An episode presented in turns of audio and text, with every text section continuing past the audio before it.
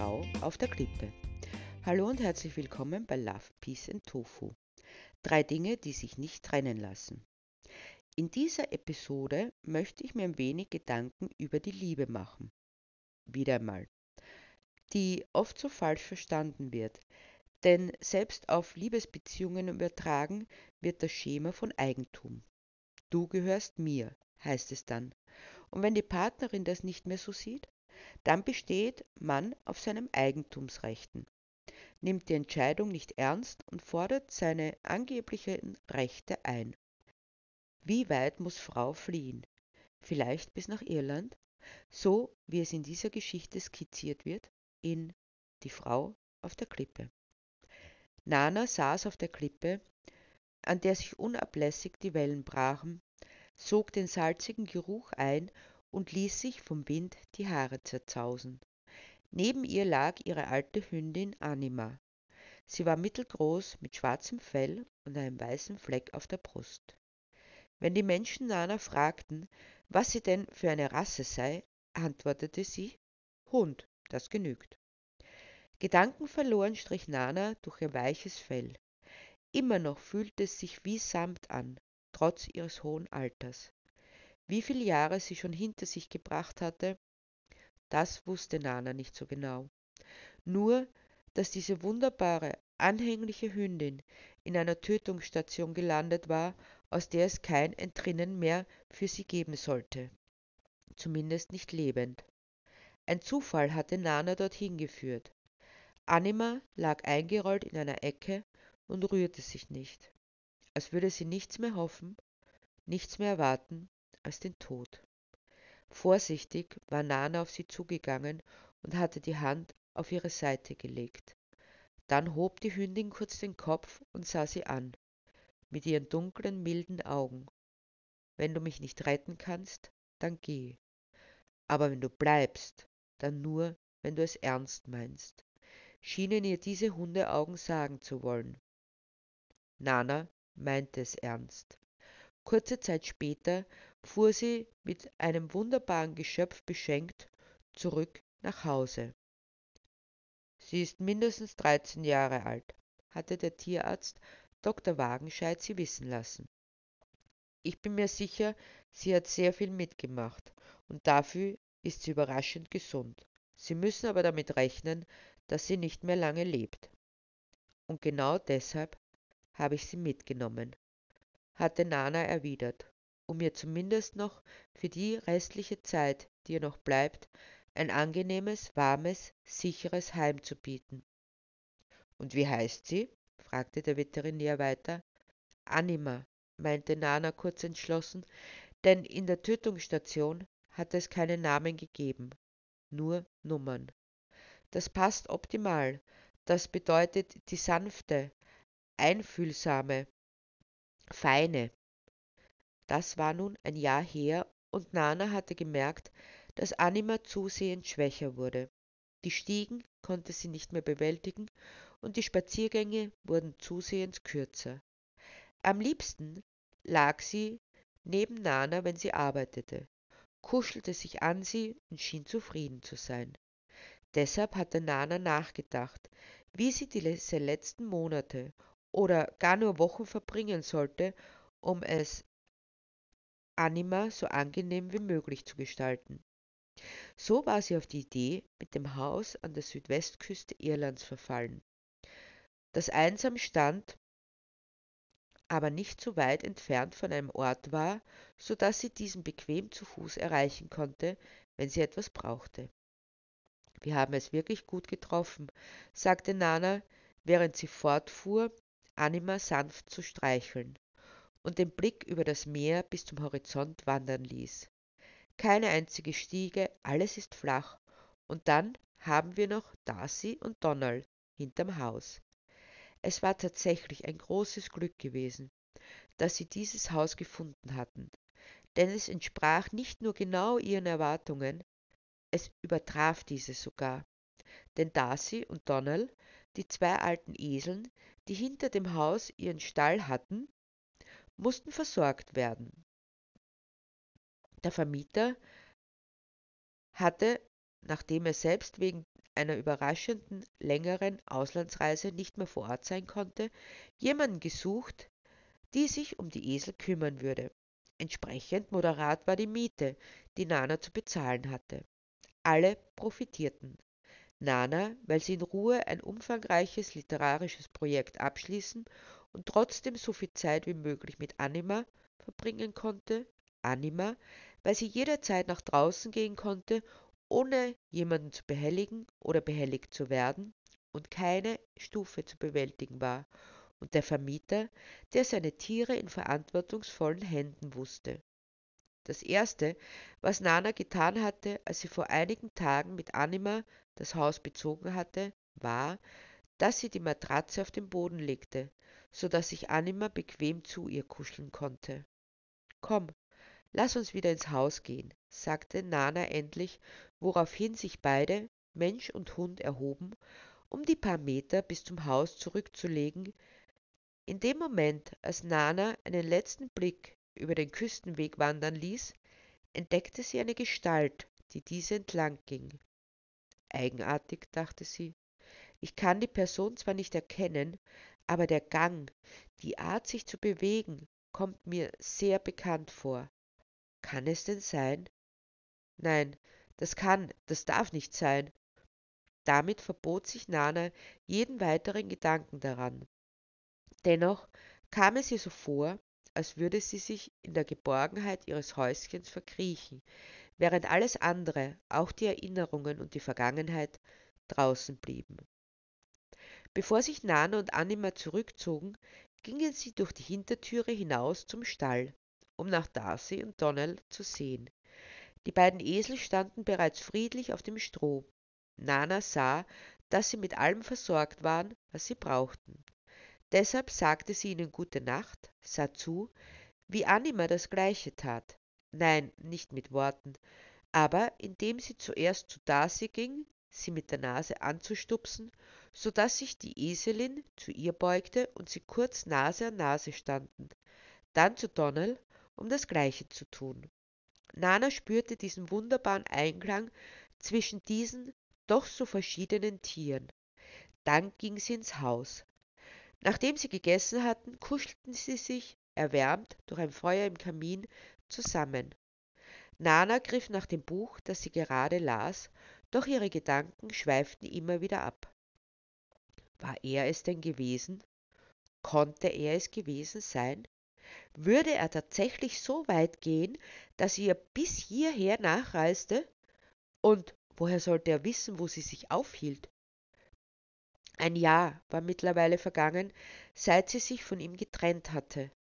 Nana hatte befürchtet, dass er es nicht so einfach hinnehmen würde, auch wenn sie definitiv vereinbart hatten, eine lockere Beziehung zu führen. Bo, der Sesshafte, was sehr gut zu ihm passte, streng konservativ und der Meinung, dass alles bleiben müsste, wie es war, solange er nicht den Drang verspürte, es zu ändern. Vielleicht, so dachte sie nun, hätte sie sich nie darauf einlassen sollen. Aber damals hatte sie nicht ahnen können, wie sehr er sie verfolgen und diffamieren würde, wo er doch so stark, unabhängig und selbstbewusst gewirkt hatte und Nana? Er hatte sie zu einer Zeit erwischt, da sie sehr verletzlich war. Trotz aller Umbilden, die das Leben für sie bereitgehalten hatte, musste sie stark bleiben. Da war er plötzlich da und hatte sie in die Arme genommen. Endlich, nach langem innerem Ringen, ließ sie es zu, auch den Kopf an seine Schulter zu legen, die Augen zu schließen und sich einfach halten zu lassen. Es tat so unheimlich gut, endlich nicht mehr alles alleine tragen zu müssen. Es war ein Moment, der sie gestärkt hatte. Doch alles im Leben hat seinen Preis, denn er hatte begonnen, sich einzumischen, ihr unverhohlen zu sagen, was sie zu tun und vor allem zu lassen hatte. Mehr noch, wie sie es zu tun hatte. Er war nicht in der Lage, sie zu lassen, sein zu lassen. Lange Zeit hatte sie es hingenommen, für diesen einen Moment des Gehaltenwerdens, in dem sie alles andere rundherum vergaß. Doch irgendwann konnte sie es nicht mehr beiseite schieben. Es wurde immer unerträglicher, bis sie nichts mehr erzählen wollte, weil es doch nur negiert wurde. Ein Moment des Gehaltenwerdens erkaufte sie mit vielen Momenten der Frustration. Natürlich ist der Blick oftmals emotional verstellt, doch jetzt, da sie ernüchtert war, fragte sie sich schon, wie sie so blind sein hatte können gegenüber seiner Intoleranz und seiner Präpotenz. War es das wert gewesen, dieser eine Moment des Glücks? Ungefähr vor einem Jahr war es dann, dass sie es nicht mehr aushielt. In ihr verkrampfte sich alles allein bei dem Gedanken daran, ihn sehen zu müssen. Deshalb nahm sie sich das Recht heraus, ihre Beziehung zu beenden. Natürlich hat es ihm so gut wie möglich erklärt, warum sie diesen Schritt tat, doch egal was sie sagte, welche Argumente sie vorbrachte, er erkannte sie nicht an. Ganz im Gegenteil, er warf ihr Herzlosigkeit, Egoismus und emotionale Verkommenheit vor. Deshalb gab sie es irgendwann auf, brach den Kontakt ab. Es machte keinen Sinn. Was man nicht verstehen will, das versteht man nicht. Immer wieder versuchte er erneut, sie herauszufordern, doch sie ließ sich nicht mehr darauf ein. Jedes weitere Wort wäre Verschwendung gewesen. Zunächst hatte sie die E-Mails noch gelesen, doch nun beförderte sie diese nur mehr in den Papierkorb. Es war es nicht wert, immer dieselben Vorwürfe und Vorhaltungen, ohne tatsächlich gehört zu werden. Doch jetzt konnte es sein, dass er es gewesen war? Die nächsten zwei Wochen waren geprägt von einer tiefen Unruhe. Immer wieder sah sie sich verstohlen um, ob er nicht doch irgendwo auftauchen würde. Doch es passierte nicht. Endlich fand sie zurück zur Ruhe und vergaß auf dem vermeintlichen Vorfall wie auf einen bösen Traum. Ansonsten verliefen diese Wochen für Nana, Anima, Darcy und Donnell in Ruhe und Frieden. Darcy und Donald verbrachten ihre Tage auf der Weide. Ab und an besuchte Anima die Freundinnen, legte sich in der Sonne ins Gras und genoss die Wärme. Vor allem, wenn Nana rasch in den Ort ging, um ein paar Besorgungen zu machen. Sie achtete darauf, so kurz wie möglich wegzubleiben, denn sie wollte ihre Hündin nicht allzu lange alleine lassen. Dazwischen gingen sie spazieren, den Weg zu den Klippen den Klippenweg entlang, bis Anima anzeigte, dass sie wieder nach Hause wollte. Den Rest der Zeit arbeitete Nana, während Anima bei ihr kuschelte.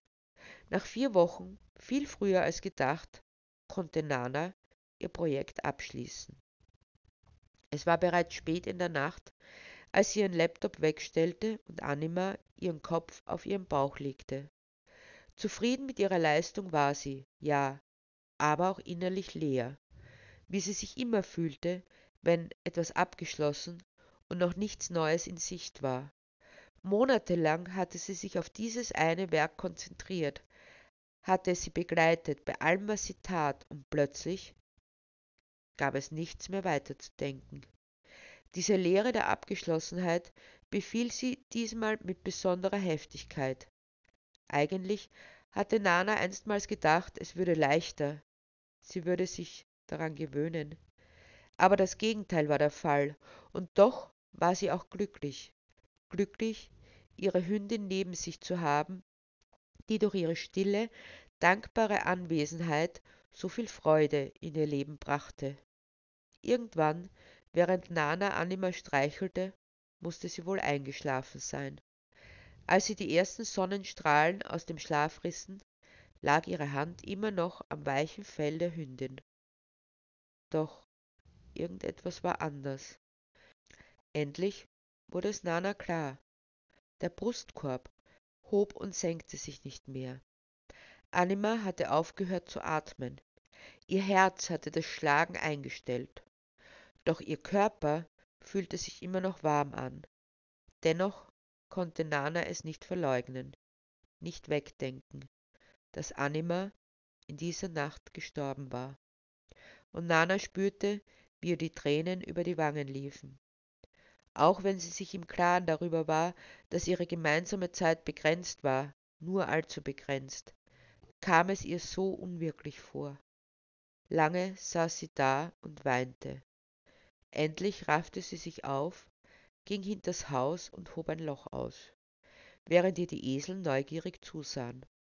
Dann packte sie Anima in ihre Lieblingsdecke, trug sie hinters Haus, wo sich auch ihre Eselfreundinnen von ihr verabschieden konnten, um ihre Hundegefährtin still und leise zu begraben.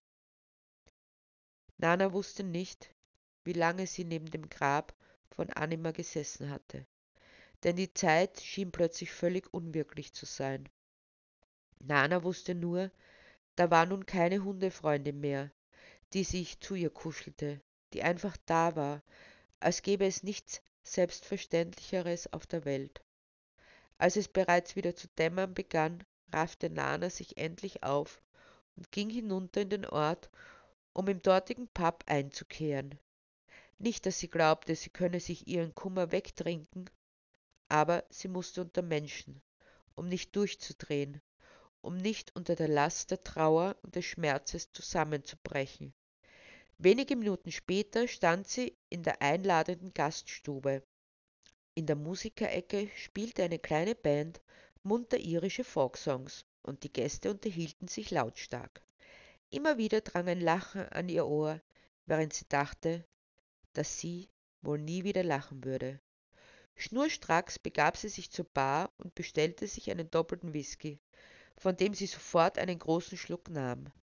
Brennend rann ihr das Destillat die Kehle hinunter und erfüllte sie mit einer angenehmen Wärme. Kurz darauf bestellte sie den zweiten, mit dem sie sich ein wenig mehr Zeit ließ. Hallo Nana, vernahm sie plötzlich eine wohlvertraute Stimme hinter sich. Ruckartig drehte sie sich um und glaubte, ihren Augen nicht zu trauen. Bo, was willst du hier? Kannst du mich denn nirgends in Ruhe lassen? Du bist wirklich der herzloseste Mensch auf der Welt, meinte der Angesprochene. Dann verschwinde doch einfach, wenn ich so schrecklich bin, meinte Nana nur. Lassen wir das. Ich dachte nur, jetzt, wo deine Hündin tot ist Könntest du einen Freund gebrauchen? Versuchte einen Anlauf, sie zu erreichen. Weißt du eigentlich, wie widerlich du bist? Sagte Nana voller Wut und Abscheu. Ja, einen Freund, aber nicht jemanden, der sich an meinem Unglück weidet und es ausnutzt, um mich wieder ins Bett zu kriegen. Geh einfach. Geh einfach weg. Ganz, ganz weit weg. Nana hatte Mühe, die Tränen zurückzuhalten, doch Bo ließ nicht locker, als sie plötzlich eine tiefe, unbekannte Stimme vernahm. Sehe ich das richtig, dass der Herr dich belästigt? Nana besah sich den Mann, der unversehens zu ihnen getreten war und sich nicht scheute, ihr zu helfen. Er war groß, sehr groß, breitschultrig und muskulös. Ja, das tut er, entgegnete Nana lapidar. Dann würde ich dich jetzt bitten zu gehen und diese Dame in Ruhe zu lassen, sagte der große Mann ruhig am Bo. Was geht dich das eigentlich an? Ich kann sein, wo ich will, das ist mein gutes Recht, erklärte mit seiner gewohnt rechthaberischen Attitüde. Und diese Dame hat das Recht, hier unbelästigt einen Whisky zu trinken, blieb der Unbekannte ruhig. Und wenn du nicht gehst, dann werde ich dir zeigen, wo die Türe ist. Das wirst du mir büßen. Ich werde dich verklagen wegen Nötigung, meinte Bo beleidigt. Sag doch auch mal was, Nana, setzte er hinzu, und seine Stimme bekam plötzlich einen flehenden Unterton. Geh einfach, meinte Nana knapp, ohne ihn anzusehen. Das wird Folgen haben. Verlasst euch drauf für dich und deinen Dorftrottel, konnte Bo sich nicht enthalten zu sagen, bevor er das Lokal, tatsächlich verließ. Danke für deine Hilfe, meinte Nana kurz. Ich heiße übrigens Nana und wohne mit meiner Hündin oben im Haus an der Klippe, um sich rasch zu verbessern. Also ich wohne jetzt dort ohne meine Hündin. Ich weiß, es hat sich schon im ganzen Dorf herumgesprochen, dass sich da oben eine eingemietet hat, die sich kaum blicken lässt, bloß mit ihrem Hund herumläuft, meinte er achselzuckend. Ich bin übrigens Eusin, damit reichte er Nana die Hand. Und mein herzliches Beileid zum Verlust deiner Hündin, setzte er hinzu. Danke, meinte Nana knapp, weil sie schon wieder spürte, wie die Tränen in die Augen stiegen. Was machst du so? fragte Eusin rasch, um Nana abzulenken. Ich bin Schriftstellerin, erklärte diese dankbar. Und du? Oh, ich mache dies und das aus Seegras, meinte dieser, woraufhin sich ein langes Gespräch ergab. Kunterbunt durcheinander erzählten sie einander von ihrem Leben, wobei Nana auffiel, dass Eusin ebenso offen erzählte, wie er interessiert zuhörte. Es war gut, wie eine Umarmung. Es war besser, wie eine Umarmung. Es war eine Annahme. Sie waren so sehr in ihr Gespräch vertieft, dass sie nicht merkten, wie die Zeit verging. Erst als sie aufgefordert wurden, die letzte Runde zu bestellen, kehrten sie zurück in die Wirklichkeit, das Hier und Jetzt. Eusin begleitete Nana noch bis zu ihrer Haustüre, denn, so sein Argument, er wolle sicher gehen, dass ihr nicht irgendetwas zustoßen würde, was nicht so abwegig war. Doch dann verabschiedete er sich. Erst jetzt merkte Nana, wie erschöpft sie war. Sie schaffte es gerade noch ins Haus zu stolpern und ins Bett zu fallen, wo sie in einen tiefen, traumlosen Schlaf fiel. Unsanft wurde Nana durch ein anhaltendes Klopfen an der Türe am nächsten Morgen geweckt. Mühsam erhob sie sich, um zu sehen, wer denn so rücksichtslos war. Wehe, wenn, dachte sie noch, als sie die Türe aufriss, aber sie hatte sich unnötig Sorgen gemacht, denn es war Eusin. Um ihn herum sprang ein quietschfideler, dreifärbiger Welpe. Kommt rein, forderte Nana die beiden auf. Hör mal, Nana, der Kleine hier. Wir haben ihn vorläufig Liam genannt, aber du kannst mir einen anderen Namen geben. Also, der war eigentlich für meine Schwester bestimmt. Aber die ist jetzt nach Dublin gezogen und da kann sie ihn nicht mitnehmen, meinte Eusin. Und da dachtest du, jetzt wo Anima tot ist, da kann sie so leicht ersetzt werden, meinte Nana schroff.